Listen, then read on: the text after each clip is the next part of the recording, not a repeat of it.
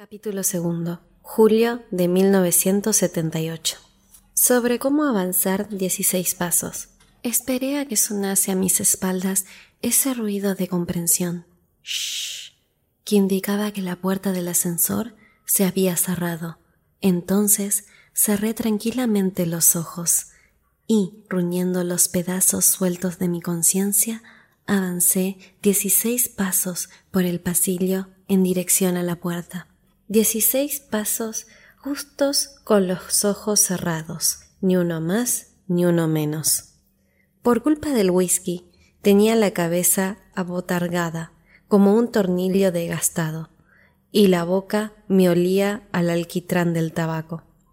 Con todo, fui capaz de dar, en tal estado, los dieciséis pasos con los ojos cerrados, recto como si trazase una línea con una regla. Aquello era fruto de un absurdo entrenamiento personal cultivado durante años. Cada vez que me emborrachaba, estiraba la espalda, erguía el cuello y con decisión aspiraba el aire fresco de la mañana y aquel olor a cemento del pasillo. Luego cerraba los ojos y avanzaba recto dieciséis pasos a través de la bruma del whisky. En el mundo de los dieciséis pasos yo había sido investido con el título de El borracho más educado. Era fácil. Bastaba con aceptar con algo real el hecho de estar borracho. No había peros, ni sin embargos, ni no obstantes, ni aun así que valiesen. Estaba simple y llanamente borracho. Así que fue como me convertí en el borracho más educado en el exterminio más madrugador y en el vagón que cruza el puente de hierro en el último lugar. Cinco, seis, siete. Al octavo paso me paré, abrí los ojos y tomé aire. Sentí un ligero acúfeno, un zumbido como si la brisa marina atravesara una alambrada oxidada. Me acordé de que hacía tiempo que no veía el mar día 24 de julio, 6.30 de la mañana, la época y la hora ideales para ver el mar. Nadie ha ensuciado todavía la playa. Las huellas de las aves marinas se esparcen por la orilla como acículas sacudidas por el viento. Así que el mar, ¿eh? Empecé a andar de nuevo. Era mejor que no me olvidase del mar. Hacía ya mucho tiempo que había desaparecido. Me detuve al decimosexto paso y, al abrir los ojos, me hallaba justo delante del picaporte de la puerta. Como siempre, saqué del buzón la prensa de los dos últimos días y un par de cartas, y me puse todo bajo el brazo. Luego saqué el llavero de mi bolsillo, que parecía un laberinto, y, con él en la mano, apoyé la frente en la helada puerta metálica y esperé un rato. Me pareció oír un leve tintineo detrás de la oreja. Me sentí como si fuera un pedazo de algodón empapado en alcohol, aunque no había perdido por completo la conciencia. Madre mía. Entreabrí la puerta un tercio, me colé por el hueco y la cerré. En el recibidor reinaba el silencio, más silencio que de costumbre. Luego me fijé en, que había unos zapatos de salón rojos a mis pies. Me resultaban familiares. Estaban entre unas zapatillas de deporte llenas de barro y unas chancletas baratas de playa, como un regalo de Navidad a destiempo.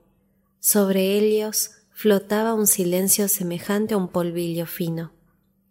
Ella estaba reclinada sobre la mesa de la cocina.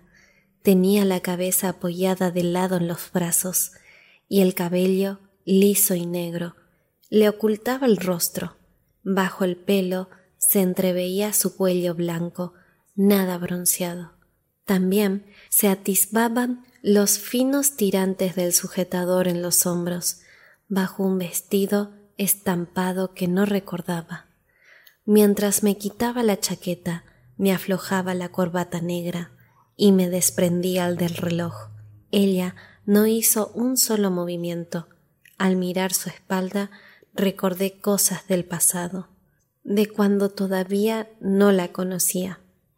Hola, dije. Pero mi voz no sonaba como de costumbre. Parecía que viniese de un lugar lejano. No obtuve respuesta, como era de esperar. Parecía dormida, pero también que estuviera llorando o que estuviera muerta. Me senté al otro lado de la mesa y me tapé los ojos con los dedos. La intensa luz del sol dividía el mueble en dos. Yo estaba dentro de la luz y ella en la penumbra. Era una sombra incolora. Sobre la mesa, una maceta con un geranio marchito. Al otro lado de la ventana, alguien regaba la calle. Se oía cómo el agua golpeaba el pavimento y olía a asfalto mojado. ¿Quieres un café? Tampoco obtuve respuesta. Tras cercionarme de que no iba a contestar, me levanté, molí café para dos y encendí la radio.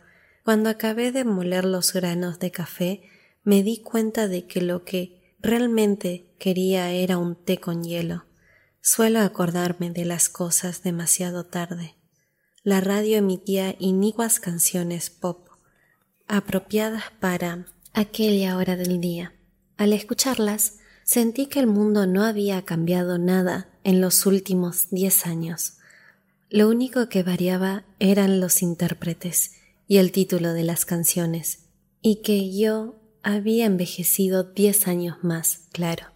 Comprobé que el agua hervía, apagué el fuego, dejé que se enfriara 30 segundos y la eché sobre el café molido. Cuando el café absorbió el agua y empezó a hincharse, un cálido aroma se extendió por toda la cocina. Fuera, varias cigarras ya habían empezado a cantar. ¿Estás aquí desde anoche? le pregunté con el hervidor en la mano. Sobre la mesa su cabello se movió ligeramente cuando asintió. Entonces me has estado esperando todo el rato. A eso no contestó. Entre el vapor y los rayos del sol, hacía mucho calor en la cocina.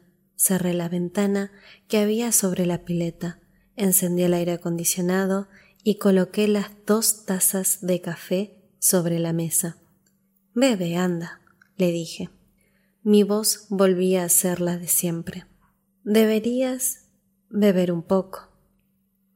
Pasado treinta largos segundos, levantó la cabeza de la mesa con un movimiento lento y uniforme y, absorta, se quedó mirando la maceta del geranio marchito.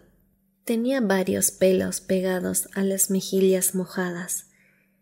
Una tenue humedad flotaba a su alrededor, semejante a un aura. No te preocupes, dijo ella. No he venido con intención de echarme a llorar. Al ofrecerle la caja de pañuelos de papel, se sonó la nariz sin hacer ruido y se apartó molesta los pelos de las mejillas. Pensaba marcharme antes de que llegaras. No quería verte. Pero cambiaste de opinión. No, no es eso. Simplemente no tenía ganas de irme a ningún sitio. De todos modos, ya me marcho. Así que no te inquietes. Como quieras, pero tómate el café.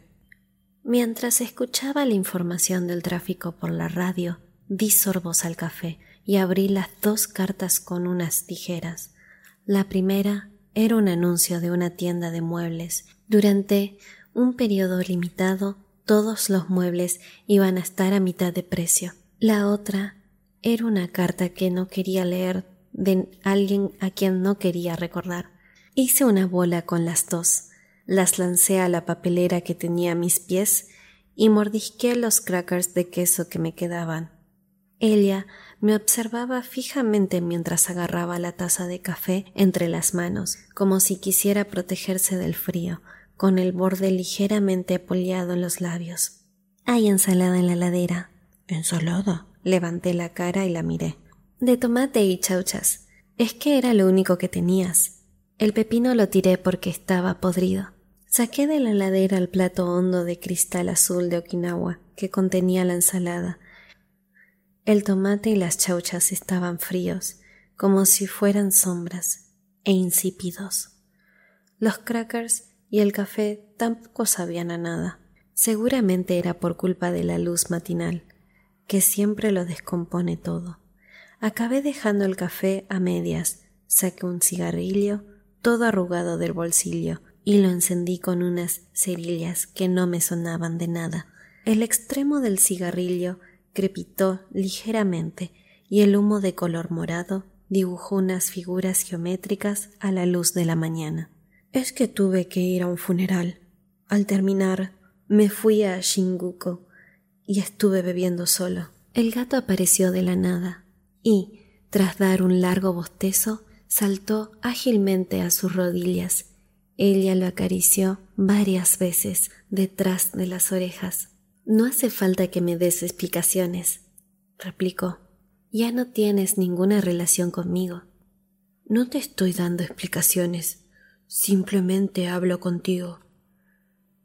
Ella se encogió un poco de hombros y se metió los tirantes del sujetador debajo del vestido. Tenía la cara totalmente inexpresiva. Eso hizo que me acordara de una ciudad sumergida en, el fondo del océano que había visto en alguna fotografía. Era una persona con la que tuve cierta relación hace un tiempo, pero tú no la conoces. Ah, ¿no? El gato extendió las patas todo lo que pudo sobre su regazo y dio un suspiro. Yo me quedé callado, mirando la punta encendida del cigarrillo. ¿De qué se murió? En un accidente de tráfico se rompió trece costillas. ¿Una chica? Sí. El noticiero de las siete y la información del tráfico finalizaron, y la radio volvió a dar un paso a un rock suave. Ella dejó la taza de café en su plato y me miró a la cara. Oye, cuando yo me muera, ¿vas a beber de esa manera?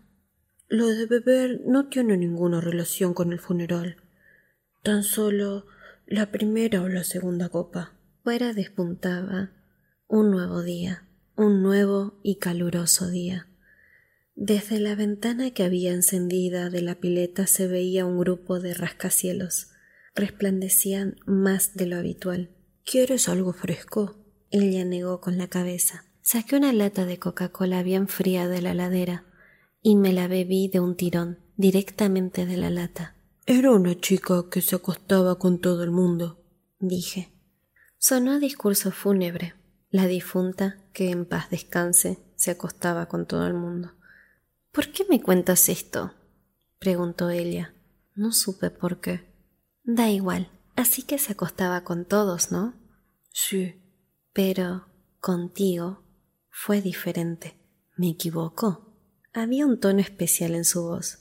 Levanté la vista del plato de ensalada y la miré a la cara a través del geranio marchito. ¿Eso crees tú? Lo intuyo, respondió en voz baja. Es que tú eres de esos. ¿De esos?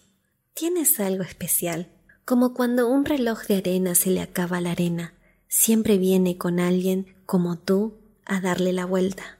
¿Tú crees? Esbozó una ligera sonrisa y luego volvió a relajar los labios. He venido a recoger todo lo que dejé. Los abrigos de invierno, los sombreros y esas cosas. Lo he metido en cajas de cartón. ¿Te importaría llevarlas a un servicio de mensajería cuando tengas un rato libre? Te lo llevaré a casa. Ella sacudió la cabeza en silencio. No, no quiero que vengas. Ya deberías saberlo, ¿no? Efectivamente, tenía razón. A menudo meto la pata al hablar. ¿Te acuerdas de mi dirección, no? Sí, me acuerdo. Eso es todo lo que quería. Siento haberme quedado tanto rato. ¿Ya está todo el papeleo? Sí, ya está todo. Ha sido bastante sencillo. Pensaba que había que pasar por más cosas. Toda la gente que no sabe cómo es piensa lo mismo pero resulta muy sencillo, una vez que terminas, claro, dijo y volvió a rascarle la cabeza al gato. Y cuando te divorcias dos veces, ya pasas a ser veterana. El gato cerró los ojos, se estiró y apoyó suavemente el cuello contra el brazo de ella. Yo dejé las tazas y el plato de ensalada en la pileta y, usando una factura a modo de escobilla, hice un montoncito con las migas de cracker. La luz del sol me produjo un dolor punzante en el fondo de los ojos. Te he dejado una nota encima del escritorio con todo apuntado los lugares donde se gestionan ciertos documentos, los días de recogida de la basura, etc. Si tienes alguna duda, llámame. Gracias. ¿Querías tener hijos? No, contesté. Para nada. Pues yo le he dado muchas vueltas, pero en vista de la situación, ha sido mejor así, ¿no crees? ¿O piensas que si los hubiéramos tenido, no habríamos acabado así?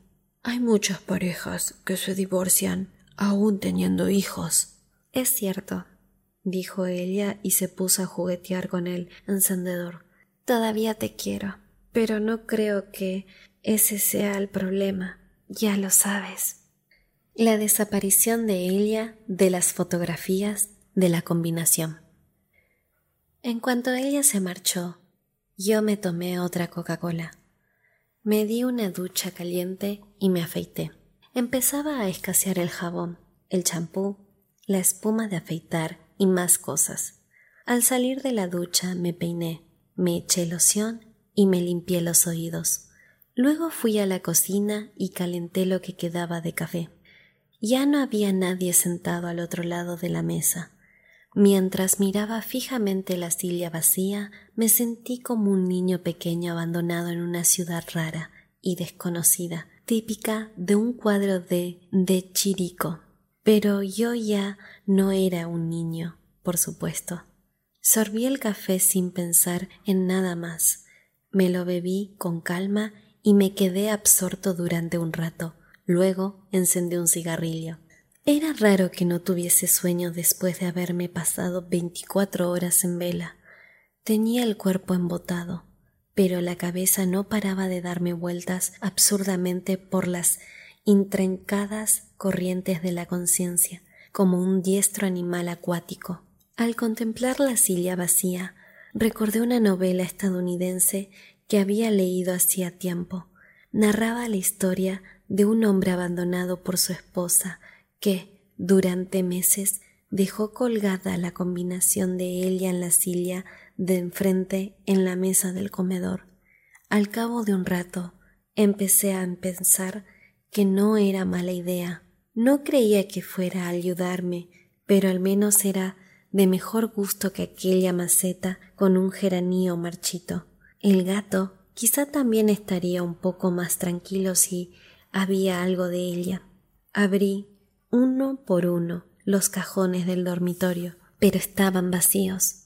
Tan solo quedaban una vieja bufanda apolillada, tres perchas y algunas bolsitas de naftalina. Se lo había llevado todo, los recipientes de maquillaje esparcidos por el baño, los rulos, el cepillo de dientes, el secador de pelo, medicinas enigmáticas, productos de higiene femenina, todos los zapatos, incluidas botas, sandalias y zapatillas, las cajas de sombreros, un cajón lleno de accesorios, los bolsos, la bandolera, las maletas, las pulseras, las medias y la ropa interior que siempre tenía ordenadas, las cartas y cualquier cosa que oliera a ella. Me pregunté si habría borrado también las huellas dactilares.